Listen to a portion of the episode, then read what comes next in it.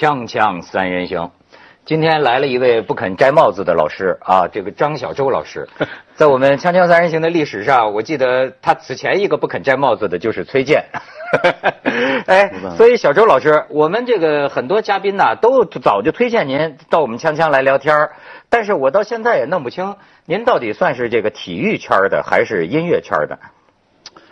什么圈都不是，不三不四。张小舟是这个球评圈音乐最好的啊，音乐圈里边球评写的最好的，哎，但永远不会这个拿本行跟本行 PK，这是出了名的这个交叉第一人嘛。但是他这打扮像是那种搞音乐节的，他是搞音乐的。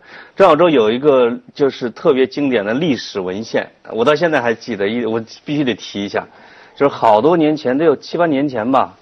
在《南方都市报》写过一篇评论，叫“弄他弄他”，重庆就是一座很搞的城市。哦，对对对对对对对。那篇时候那时候 那时候锵锵就来找我了，就来弄你了。当然了，我就说我算了，当事人。所以我今天你说徐晓东来这，我都挺吃惊的。我一般来说我是新闻人物主角，嗯，不应该出现。我的我。哎，他还真是坐在徐晓东这个位置上。对，但是在王占海的位置上，凌空 PK。哎，但是今天呢，请你来不是弄武林的啊，今天请你来呢，也是弄一个他认识的人。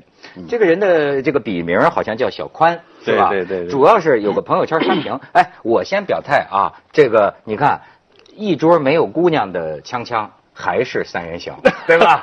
但是呢，这个小宽写了篇文章啊，招骂了，就说一桌没有姑娘的饭局还叫饭局吗？就是里边呢，把这个女人比作一道菜，是吧？如果没有女人再婚的饭局，也都是素局。当然，这个评价呀，那么。开始男男观众也批评他说：“你怎么把实话说出来了？” 对对对对。但是更重要的是，哎，我作为主持人，你知道我这两年呢，嗯，我可知道收敛了。嗯，我发现一谈到跟这个女尊重女性有关的话题，我觉得少说为妙。所以呢，就请小周来跟我们来说说这事儿，你也算有关系，对吗？我觉得小宽的问题在于他这个文章他没写好。嗯。就是呢，在写到女人的那关键的那个几句话里头呢，他显得油滑，不是他的水平。哦，他是本来 没有。小宽是个诗人，诗人是个诗人。他呢，比如说，我觉得是有的文章呢，我觉得是非常好的散文，就是好的，就你不会把他当成一个写美食的人。他有一篇文章叫《断头石》，就是讲一个人临行，他快死了，他吃什么，他对于食物的想象。哦，那个非常漂亮的一篇，有点意思。对，如果说你把这个文章给翻出来，那你会看到大家都在说啊，太漂亮，竟然有这样的一个角度，就人的你讲一个人的死和食物的关系。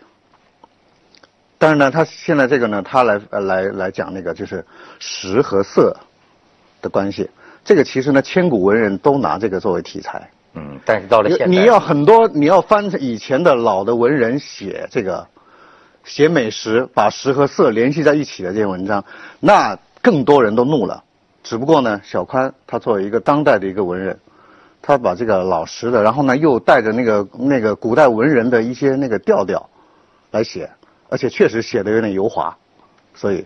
哦，这算是他就被骂死了，帮小宽这个，哎，帮小宽站台一下。但是呢，确确实写的不好，哎，确实写的不好。不好，你认为是写的比较油滑？油滑，我觉得主要是一个我从文字的一个角，但是呢，题材，但是很多人是在骂，是骂他写这样的题材。呃，不是，认为这个这个是犯忌的，你怎么能够把这个犯忌的女人写进去呢？不是，我跟这个很多女性作者，对吧？向人家学习，我在他们的文章里看到什么呢？嗯，就是这个女同胞嘛，现在也分得清，就是说啊。这个男人，你有种种的才能，那是一方面，但是他们似乎现在感到愤怒、绝望的是什么？说中国社会到现在为止，就有那么一帮落魄文艺男中年，一个个舔着个肚子，满脸油汗，对吧？对。还幻想自己是唐伯虎，风流 风风流佳人，然后每次写到女性，就是这么一种意淫当菜，对吧？实际上你们能不能勃起都难说呢。你看，我觉得女的说话也很狠呐。我觉得最可怕的是小宽啊，长得比较丑。如如果是苗伟、冯唐这么写，你看冯唐的小说里边啊，这是饭局里边必有姑娘，而且写的比小宽厉害。这姑娘们好好，冯唐老师怎么不叫我呀？这这小宽就是长得就是胖了一点嘛，跟我似的，这个油头一点啊。他就是写的呢，这再加上他吃亏吃在就是跨界，跟你似的啊，他有跨界。他是一个诗人写美食，他同时呢，他吃吃饭的时候他说我是个诗人，他在写专栏的时候用诗写诗的写法写这个姑娘，但写诗的写法呢，我们都知道下半身派，这个这个什么一把好乳什么之类的，那那是艺术，都没问题的。但你要是用诗的方式再把它带入到了一个生活场景里边去，人们就觉得你乱套了。你肯定就对你的评判标准就不一样了，就觉得你是一个猥琐的、低俗的，哎，那我要看的胖子。不是，我代表我们女性说说啊，就是你说就今天解放了的、独立了的女性是吧？嗯，她们有这种需要吗？就是说，我们女女女人们或者中老年女性的饭局，我们也找一小鲜肉陪我们吃，这是不是也是她们一乐儿？完全可以。我这么来看待这个问题哈，就是这个什么男女搭配干活不累嗯，啊。既然说干活不累，干什么活都不累对，那么吃饭肯定也不累。嗯就这样的。还有一个呢，这个呢，我觉得我们还是一个在老套的，在于比如说中年猥琐男和这个呃那个这个鲜嫩的美少女，就这个是一个，我觉得是一个一个满足一个社会想象。就觉得说，那么那中年那个肯定是猥琐男了，就这样的。但实际上呢，你对换过来，你刚才说你你可以颠覆这个，那甚至呢，我们也可以一个饭局里头，那我请一帮 gay 一帮拉拉也可以啊，就这样的。啊，我们就说我的我的意思是什么呢？就是说我们这个呢，这个里头呢，就是还是一个一个一个主流的性别的这么一个一个故事，就是说那肯定的。那好，尤其是文艺男，文艺男呢渣男多，而且你还写出来，对吧？所以呢，他你你就你是双双重的，，现在咱们选边站，你检讨你自己，嗯你觉得你有直男癌倾向吗？肯定有。你准备肯定是有的，但是呢，这个没有，我不是说忏悔的问题，你可以不断的，就是说你你自我的那个忏悔不至于，就说你你可以，但因为有很多的那个，包括呢这次的对于小宽的这个攻击里面呢，我觉得，哎，我觉得小宽也可以从中学到一些东西，我觉得也比如说学到什么不么？，当然你有时候呢，关于这这个话题后来无限的延伸，我觉得略微有点可笑，就是因为到了一个，比如说我想，就是任何一个生态，它里面呢，它都应该是很多元的。一个饭局呢，它它是一个介乎家庭和公共空间的，比如啊晚宴，我们不会称晚宴是另外一码事儿，你穿着你还得注意，旁边你你根本就不认识是谁，嗯，那么这个是一个半私密的一个空间，但同时会有陌生人，对吧？那那个任何的这个社会生态里头，它我说它都有一个多元性。我如果我成天我没事说潘采夫那个，咱们吃个饭，没没事就跟一帮一样的人，他是乏味的。但是有一个啊，我发现就是几个女生在一块儿，有时候是不需要男人的，就是而几个男的在一块儿吃饭的时候，一定需要这个也掺和进来，要不然这局很快就散了。就是经常会碰到一群闺蜜群，比如说也上过香的这个黄彤彤、博邦尼他们，他们有四姐妹。这个我有时候就是去看他们看望他们一下，这个见过礼经就说好，你可以退下了，现在是我们的天下。啊你这盘腊肉不他们不需要。哎，那基本上他们也不会找小鲜肉，呃而且就但是他聊的话题会有男人，哎，但是你你觉得这个男那所谓呃那中老年男人的饭局，真的需要姑娘吗？呃，我觉得你说的有点太俗了，就什么需要姑娘呢？我就是说的俗，不是你们干的俗就是男女都是朋友。啊。就是小块的饭局啊，其实是可以上溯到北京的饭局文化和老男人饭局文化里边的，嗯就是这是一个自然的一个现象，而不是一定要酒吧文化。那你为什么很多酒吧他都会说那个女士免单，或者说女士可以续杯？哎，这事儿有没有歧视妇女的成分？不是有 那当然有，但我我就说女士免单。对，很多时候呢，人因为但是什么？因为什么呢？开夜场的这个呢，它有一个很一个夜场判断它一个夜店，就是夜店包括迪厅啊啊、所谓呃小时候我强烈抗议，你不能把我们的饭局看成夜店。啊不不不，这这这没有，我说举个例子，举个举个例子也很接近举个例子，判断它是什么呢？就是说，他你一看，哇，这里头没有什么姑娘，那么说明你有问题。对，那是个 gay 吧，是吧？不是，我跟你说啊，那 是个 gay 吧你比如说这个什么这个酒吧夜店，呃，不要说这个美女，呃，不是女性免单了。这个实际上办酒吧为什么是个非常专业的事儿啊？嗯，他很多女名模啊，这大美女啊，是开酒吧的就得组织来。嗯你这个夜店里没有这个美女如云，你根本就不火嘛。嗯但是这东西你觉得是值得女性主义者批判的吗？我我个人觉得不太值得，就是我觉得有更多的事情可以那个，只不过呢，小宽呢这回一个男文人，他被这个女文人对上了，是这样的，因为很多人呢不 不只是要女来对男，嗯，就文人之间的 PK，我就要弄死你，就是就是这样的哎。我觉得小康文章里边唯一的缺点是把姑娘的名字写出来了。啊，写出来了吗？他说有个饭局，他找来一个什么双乳，所以说有两斤那么个女的。对对我记得是里面有啊我们天儿对对对这个对对对饭局活色生香，哎，包括大仙儿和他的妹妹们啊啊大仙儿是不在乎了，这大仙儿是必须是这个无姑娘不欢的那种的哎啊，。我真的不明白，可能我们比你说的老男人，我们普遍还老，对吧？就是我们可能更老一点。圈子不一样啊，圈子真不一样，真不一样我跟你说，就是我不知道，我说这个话要是直男癌，你们也打打打打脸好了。就是，反正我得说我的实话，我的感觉就是说，真的是那个胸波特大的那种啊，就是特别艳炸的那种啊，就是特别性感的那种啊。嗯，我觉得我们的这个饭局里，不大会，就不不也不能说不欢迎，就是他会让我觉得别扭，他会让我觉得不有点嗯不对劲，有点有点尴尬。这是就是我们并不是很欢迎这样的。实际上在真正的文青饭局里边啊和老男人饭局里边，这样的也不大受欢迎，因为太扎眼。是吧？就是如果有一个人这么这个很磅礴的去一直在的时候啊，就会传出来，就说他们就跟着艳女或者什么在一块儿什么。但是小宽的饭局呢是吃饭局，就是美食家群，食和色必须得挨着才行。哼，我就想到有些这个女性主义附体了。难道我们女人就是给你们这样品头论足的吗？什么波大波小，什么清雅还是什么是俗俗艳？难道就全服务于你们男人的这种审美观吗？呸！咱们去下广告，锵锵三人行广告之后见。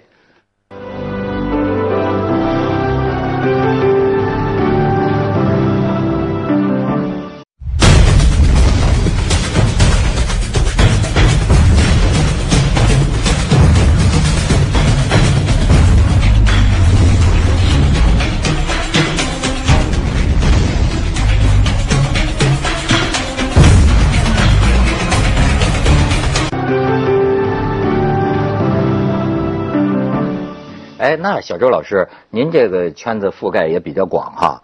平常比如说你们音乐圈饭局是不是净有美女啊？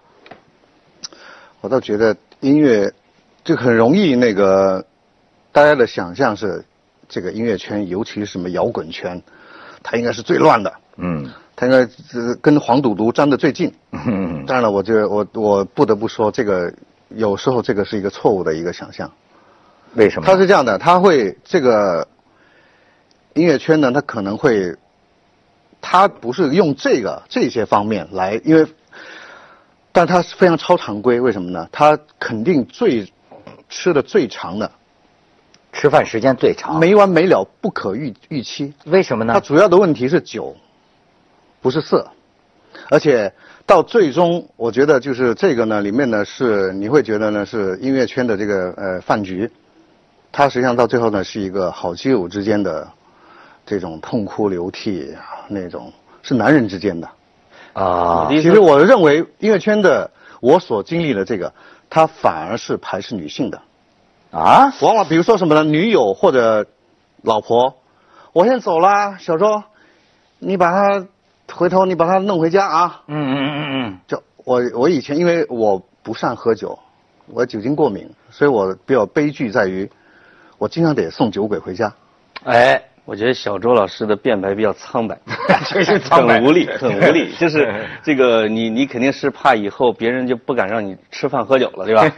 就是起码我参加的，比如陆中强之类的喊得去的这个音乐圈饭局呢，嗯，虽然大家是彬彬有礼啊，但是有很多姑娘啊，这个事实你不能否认，对吧？嗯嗯嗯而且你不能最后这个说女的全走了，男的全留下了，这这不是事实，对吧？是不是？就是现在要不然王菲跟窦唯也成不了一块儿嘛。好家伙，这 谭老师现在是坑王。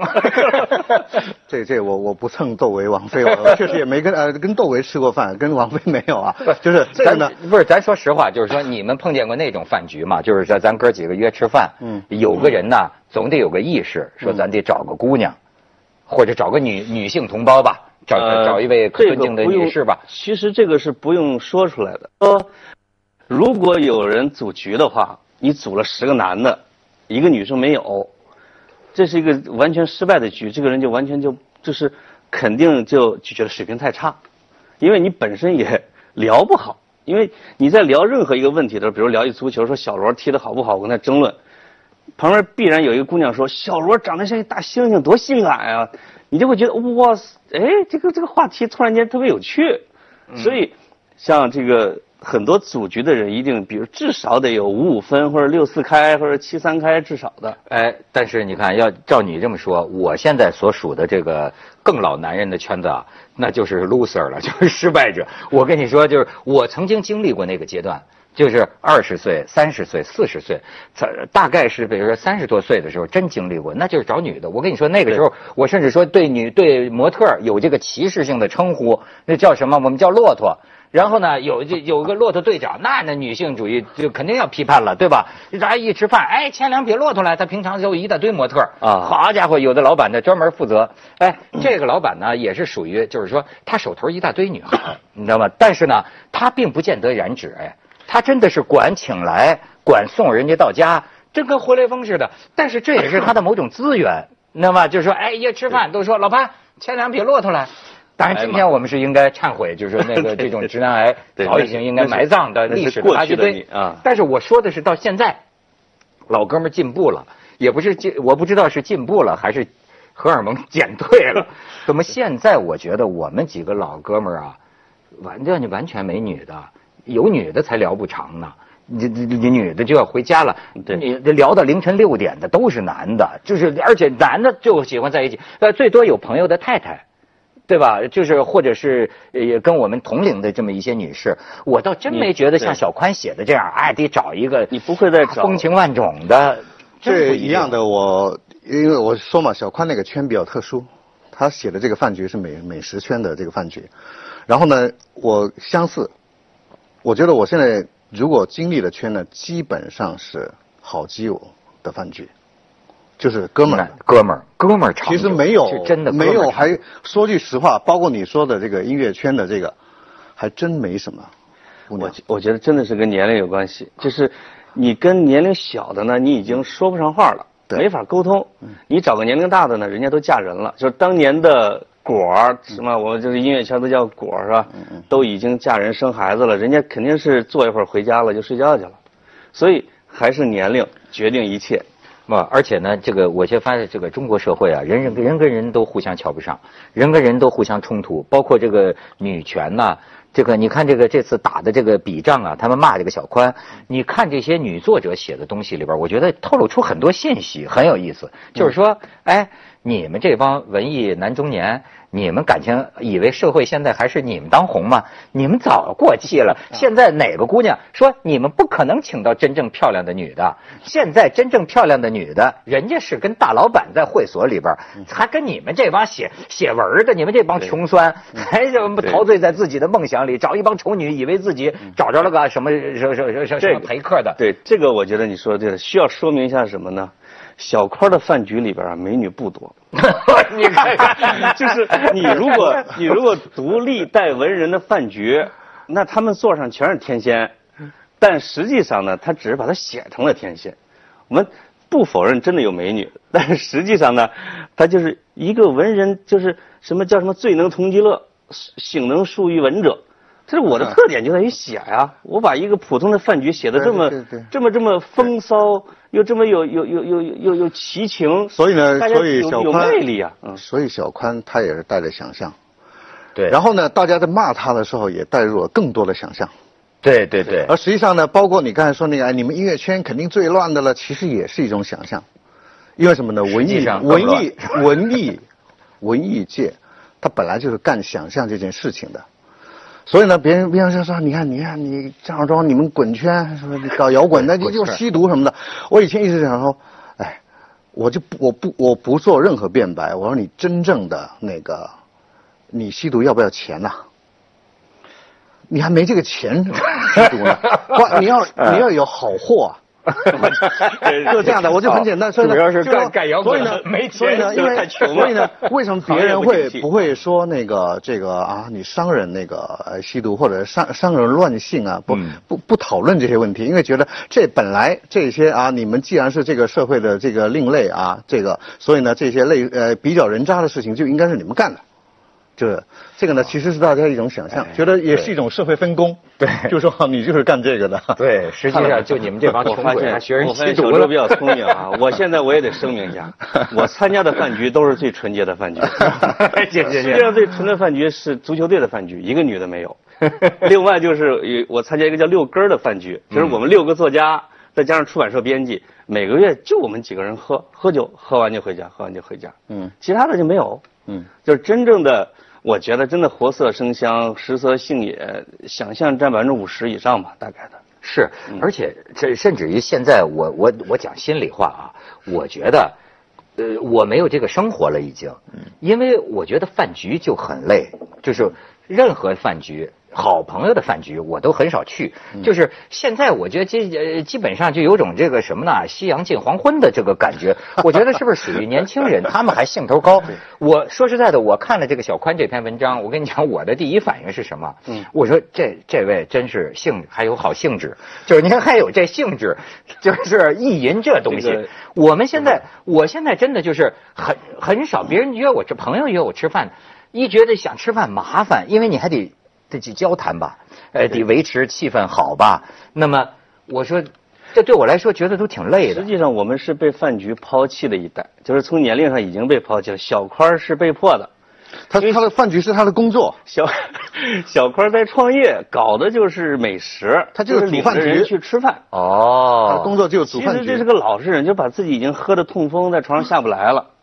别人吃肉，他吃菜，他他他现在每次必须得吃菜，吃不了肉，喝不了啤酒，就看着别人，就是看着姑娘，看着菜，自己什么都做不了，那种痛苦你可以理解，他只能写了。但是呢，他必须把自己写得很快乐。很哎，我们我们给人全端出来了，这个咬咬着后槽牙，这个呢是，所以呢，这个呢，而且还要挨这个这个全中国女性的骂。嗯，小宽就是，但是呢，饭局、煮饭局，这个是他的工作，他的公司，包括写写工号对，啊，那个这个呃写美食工号，这个呢也是他的工作。我我跟你说被哎，要暂停吗？没广告是吧？不是我我不是我可以打个点儿。我说这真叫这个满纸荒唐言呐，对一把辛酸泪啊，就是都因作者痴，谁解其中味啊？锵锵三人行，广告之后见。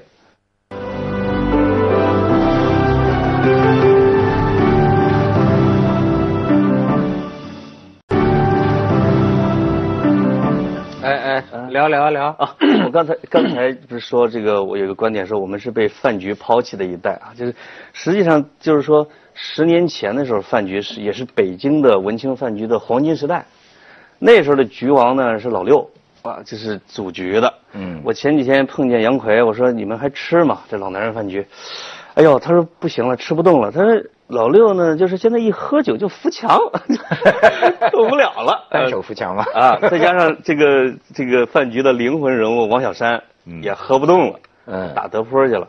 就实际上这个年随着二十多岁、三十多岁的那一代，就是这变老之后啊，年轻人已经甩掉我们去干别的去了，那我们已经远离饭局了，是吧？哎，真的，所以我就觉得啊，为什么《红楼梦》是永恒的？《红楼梦》就是说的中国人这件事儿，天下没有不散的宴席。哎我发现在每个圈子里都会有一些怀旧的，当年我们在哪哪哪儿，我们在哪哪哪玩儿，但都是哎，跟《红楼梦》一样，就都是有过那种哎欢聚的日子，那么多的黄金年代。我觉得这是中国文化里一个母题。你看那些明朝的移民一讲啊，十里扬州梦，当年那个繁华，然后到最后都是白茫茫大地真干净，都是都是这个饭局一样，也有不散没有不散的宴席。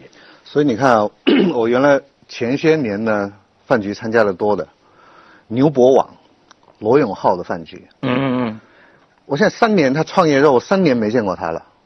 以前就经常就是说每个星期，然后他还完了之后去看个演出啊，这样的。你看，罗永浩这个是最典型的，而且饭局他就是饭局的，他非常会照顾大家。就说那个谁喝醉了，哎，你送他啊，那个啊，你住你哪边住哪？那个叫车。对，你该吃什么？谁不能吃什么？谁能吃什么？哎，这需要很高的情商和智商。但是呢，你想想呢，现在呢，这个我们就。